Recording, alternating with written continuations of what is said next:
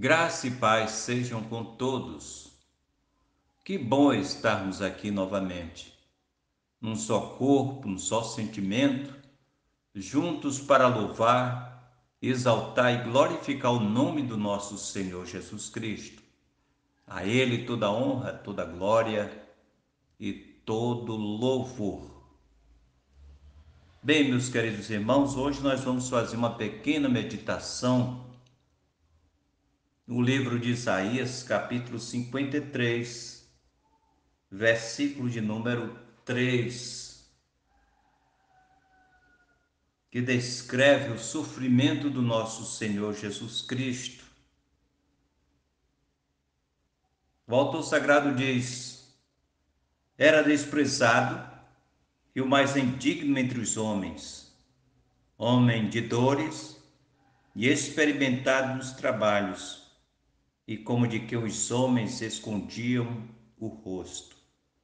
Era desprezado e não fizemos dele caso algum.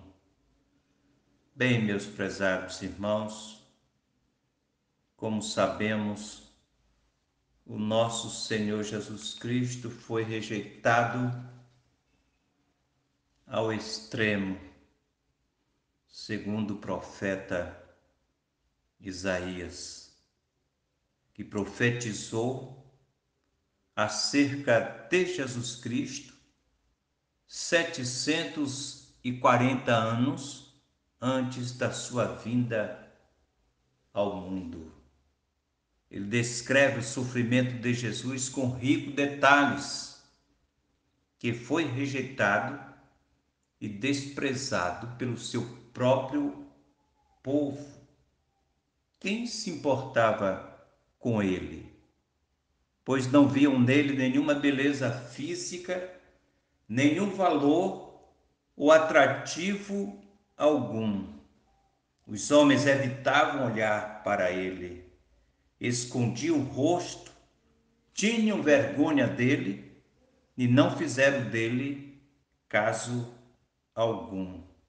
O sofrimento do Messias foi ao extremo, não havendo nenhuma razão para sua rejeição e desprezo. Infelizmente, o Filho de Deus continua sendo rejeitado e desprezado até hoje na vida de milhares e milhares de pessoas que não aceitam o plano de redenção efetuado por Cristo nem tampouco acreditam em Deus devido ao pecado, devido à cegueira espiritual. Na verdade, o nosso Senhor Jesus Cristo foi ferido, carregando as nossas dores, as nossas tristezas, e assim fez a expiação pelas nossas transgressões ou seja, fez a expiação pelo pecado do mundo inteiro. O apóstolo João, o apóstolo amado, segue na mesma linha de pensamento do profeta Isaías, quando diz que Jesus Cristo veio para o que era seu e os seus não o receberam. João 1, 11. Isto é, ele veio para o seu próprio povo, veio para a sua própria comunidade e os seus não receberam. Em contrapartida, o apóstolo João assevera que todos quantos o receberam, deu-lhes o poder de serem filhos de Deus, aos que creem em seu nome. João 1, 11, 12 em especial aqueles que não rejeitam e não desprezam a Cristo, recebendo como Senhor e Salvador pessoal das suas vidas, mediante a fé, a confissão dos pecados e o novo nascimento que ocorre simultaneamente na vida do homem, transformando segundo a imagem do nosso Senhor Jesus. Esta é a razão da contrapartida de Deus, a salvação dos homens por meio do sacrifício do nosso Senhor Jesus Cristo na cruz do Calvário. Finalmente, meus prezados irmãos e irmãs, podemos compreender que a rejeição, o desprezo e o sofrimento do nosso Senhor Jesus Cristo na sua plenitude foi porque ele nos amou primeiro, pensando exclusivamente na nossa salvação, porque estávamos desgarrados como ovelhas. Mas o Senhor fez cair sobre ele a iniquidade de todos nós.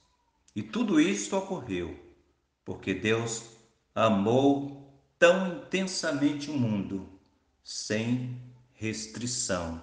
Em João 3,16, o autor sagrado diz: Porque Deus amou o mundo de tal maneira que deu seu Filho unigênito, para que todo aquele que nele crer não pereça, mas tenha a vida eterna.